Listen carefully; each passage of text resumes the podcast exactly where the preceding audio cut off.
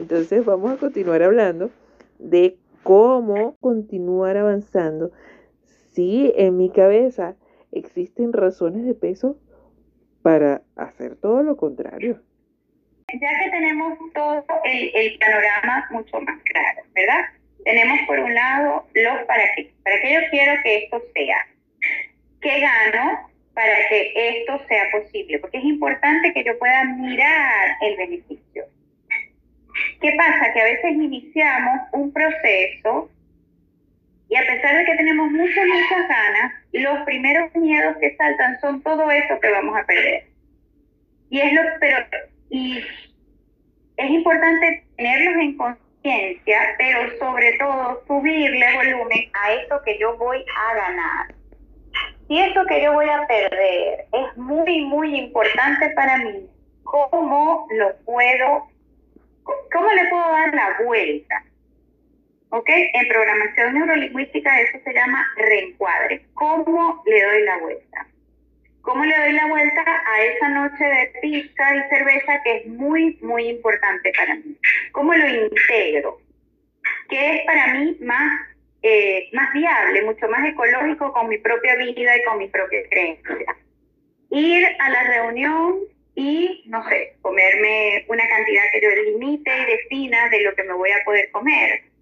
O me voy a llevar una pizza que yo prepare con una masa de, de, vegetales, que seguramente las hay, he visto que hay de colector, de miles de cosas. O voy a compartir con ellas también, mira, prueba esto. ¿O qué voy a hacer? ¿Qué voy a hacer con eso? O me voy a dar el permiso ese día de, ese día lo voy a hacer, pero no me voy a dar más permisos en la semana. ¿Cómo lo puedo ajustar a mí? Que sea, no como alguien me diga que lo haga, sino cómo sería, cómo, cómo yo me sentiría bien.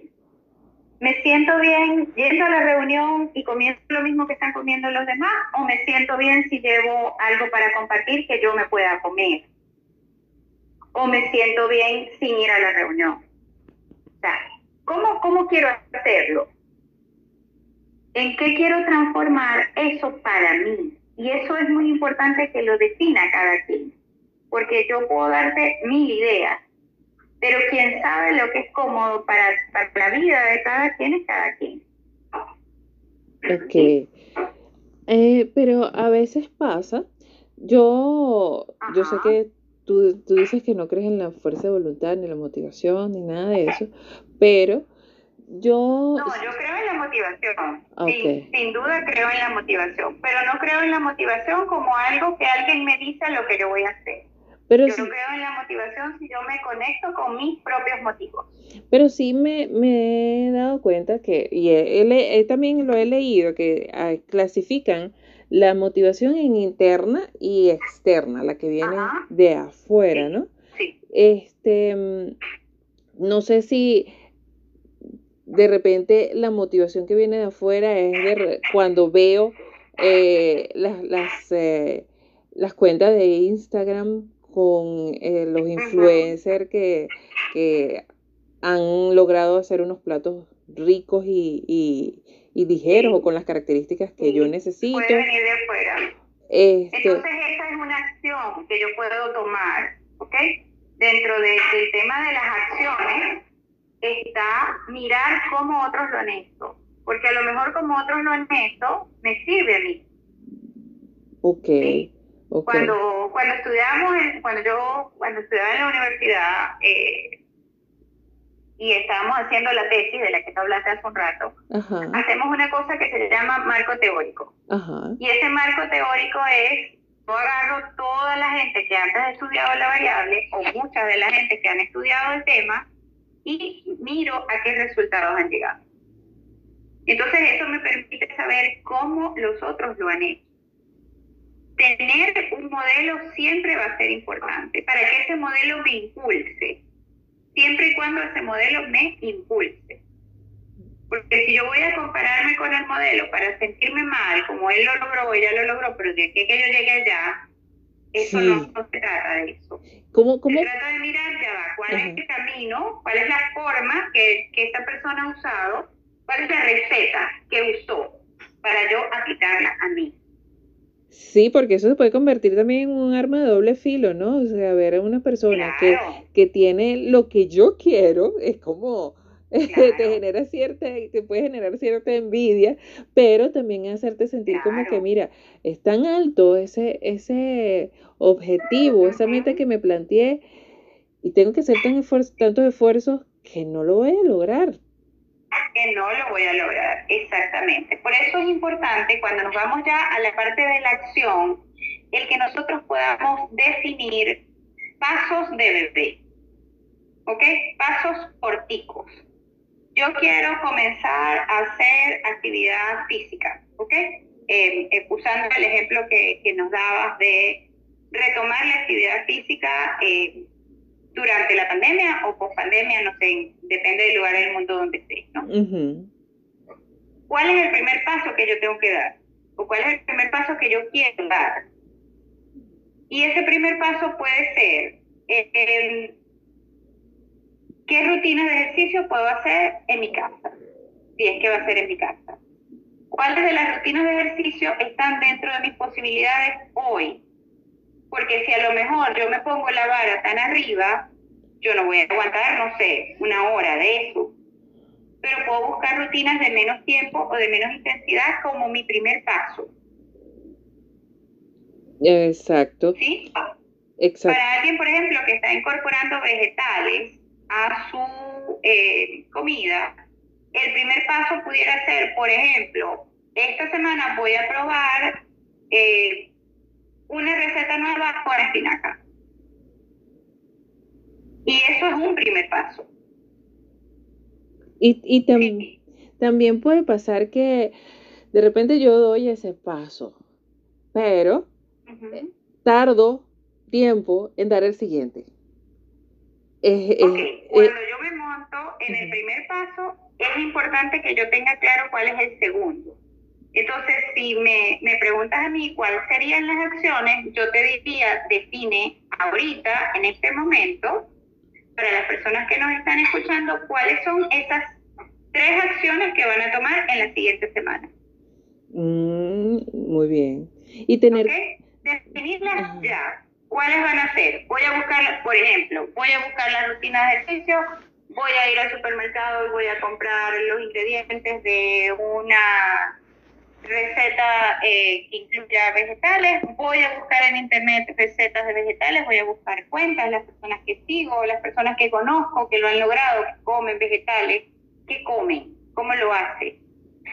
Y a veces esas tres acciones son, me meto a internet, hago una llamada por teléfono y voy al supermercado. Esas pueden ser tres acciones, pero las voy a ejecutar esta misma semana. ¿Y qué hago la semana siguiente? Defino tres más. ¿Ok? Que pueden ser nuevas o pueden ser la misma. Sí, y también creo que es, importante o, productivo em, tomar en cuenta eso, de eso que te planteaste, lo que lograste, más que lo que no lograste, porque de repente yo me planteo esas tres actividades y de esas tres hago una, entonces ya puedo sentirme como que fracasé, no lo logré, y ahí me, y ahí me siento a, a, quejarme o a, sí, eso, a lamentar lo que no logré, en lugar de enfocarme en lo que sí logré y sentirme mm, valiosa o sentir el valor de lo que estoy logrando, ¿cierto? Entonces sería este bueno, por, por ponerle un calificativo, este, tomar en cuenta lo que, lo, que sí, lo que sí estoy logrando. Y que, porque y, celebrar, celebrar y, y, como tú dices, darle valor a esos logros. Si yo voy a empezar a, monitorear semanalmente qué es lo que estoy haciendo, no se trata solo de, monitorear eh, cómo está mi peso, o cómo están las medidas, o cómo está, no sé, mi porcentaje de, masa muscular. También es importante mirar de los, de los tres objetivos que me planteo, de las tres tareas, actividades para esta semana, cumplí las tres o cumplí las dos y celebro esas dos. y me planteo tres nuevas y reviso qué pasó con esa que no logré. Pero la reviso desde parada en el, en el bien, parada en el logro, hey, logré dos. Y eso le va a dar a mi cerebro también la, eh, le entrega a mi cerebro la información de lo estoy logrando. Porque si yo no le doy esa información, entonces mi cerebro sigue como procesando el no lo estás haciendo. Entonces, así yo le voy recordando a mi cerebro, lo logré. Y entonces me pone una meta siguiente, porque al cerebro le encanta resolver cosas. Pero debemos ser bien, bien específicos en las, en las instrucciones que nos vamos dando.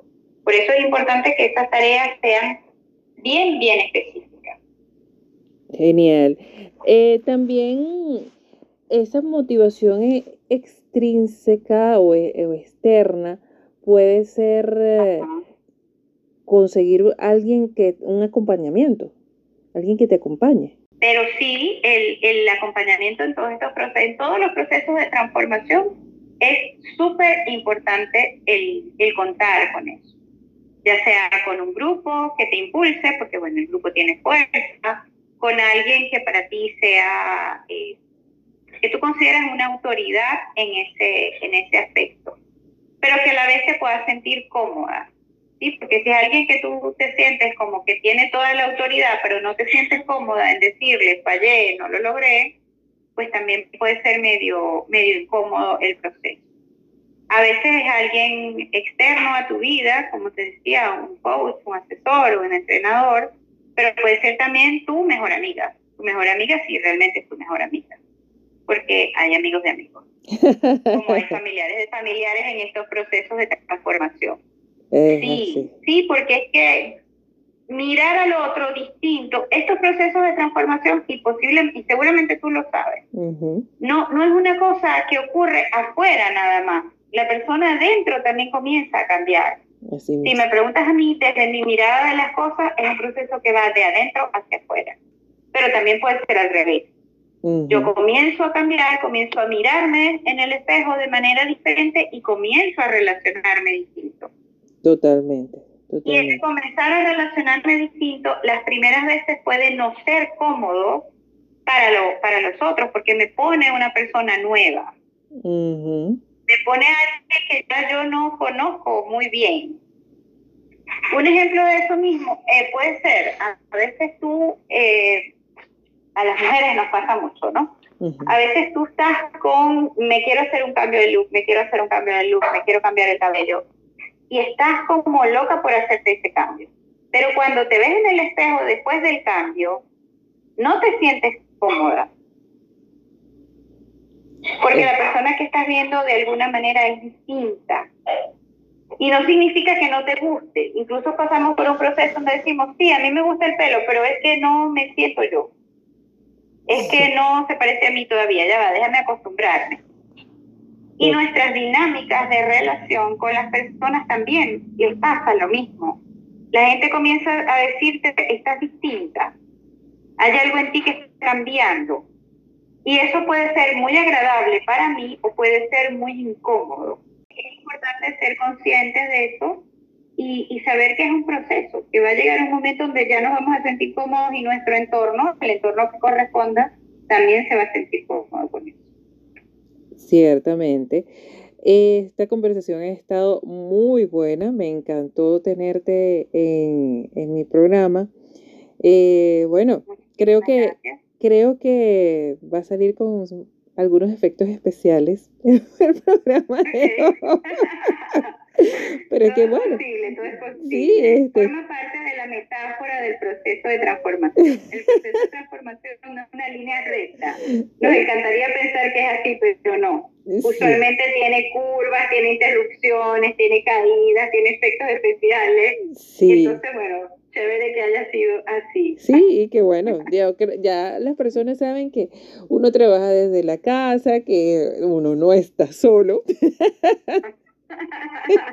hay cosas que son incontrolables, pero bueno, hoy sacamos varios, varias eh, recomendaciones interesantes, como por ejemplo, para este, hacer cambios es bueno saber para qué lo hago, ¿qué pierdo?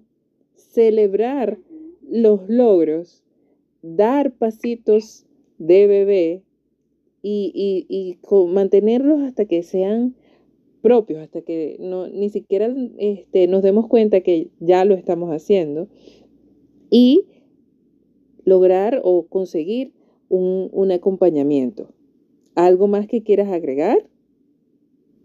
No, yo creo que es un excelente, un excelente resumen.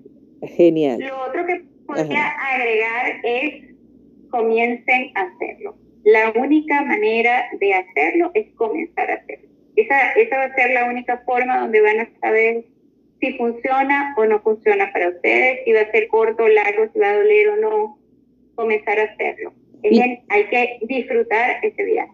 Y yo creo que nuestro cerebro es curioso, entonces en vez de como que planteárnoslo como lo tengo que hacer, una obligación, porque tampoco le gustan las cosas obligaditas, es mejor preguntarnos, ¿y, ¿y, cómo será si hago esto?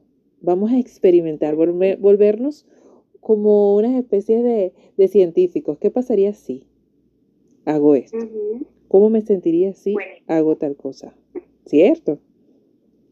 Entonces, bueno, con esos, con esos tips nos despedimos eh, hasta el próximo episodio. Disfrute mucho, los quiero. Hasta aquí el episodio de hoy de Salud 3.0. Si te ha gustado, gracias por compartirlo. Te esperamos en la próxima sección con más invitados, más tips y más ciencia.